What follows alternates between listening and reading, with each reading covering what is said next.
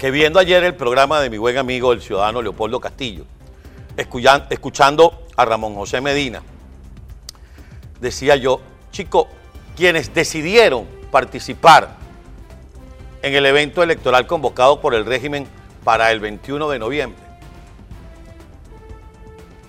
no, no va a ser necesario que Maduro les haga trampa para ganar.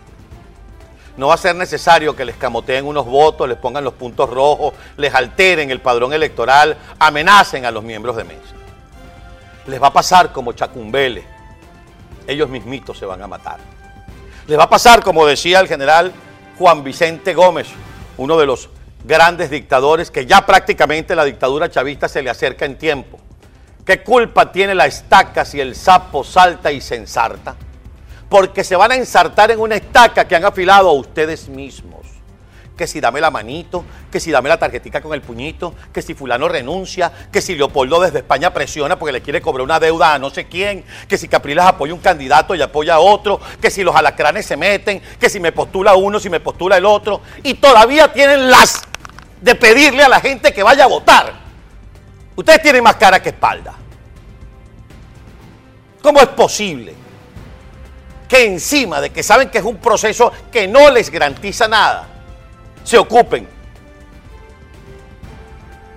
de arañarse, de descalificarse, de pelearse, de pasarle factura uno al otro, cuando todos los venezolanos, y en especial la dirigencia política, debería tener la gran factura en contra de la dictadura.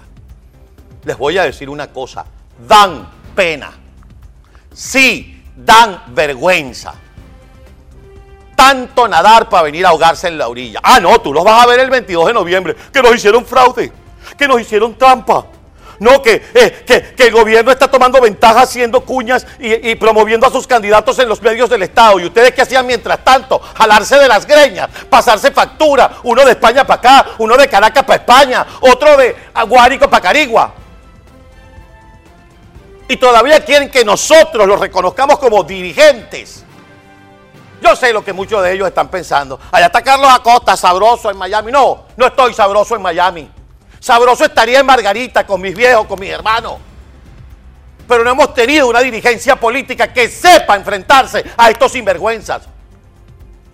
No, que si yo doy este paso se favorece Guaidó. No, que si yo doy este paso, entonces el gobierno interino. Ya no hay interino, ya no hay dirigencia, ya no hay un carajo.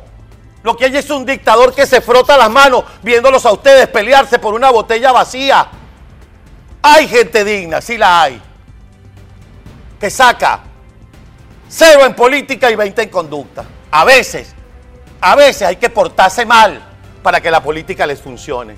Pero no, es que yo prefiero darle un codazo a quien digo que es mi compañero antes de darle un trancazo a quien tengo el frente y está destruyendo el país. Si llegan a ganar las elecciones, ¿qué van a hacer? ¿Van a cerrar los medios de comunicación también para que no les critiquen? ¿O es que se ha acostumbrado en estos 20 años a que como uno, como periodista, como comunicador o como medio, también está en contra de la dictadura, les tapa el bulto? Porque alguien les tapa el bulto. Amigos, Venezuela tiene un solo grito desesperado. ¡Cambio! Pero pareciera que con ustedes es más de lo mismo. ¿Lo quieren así? o más claro.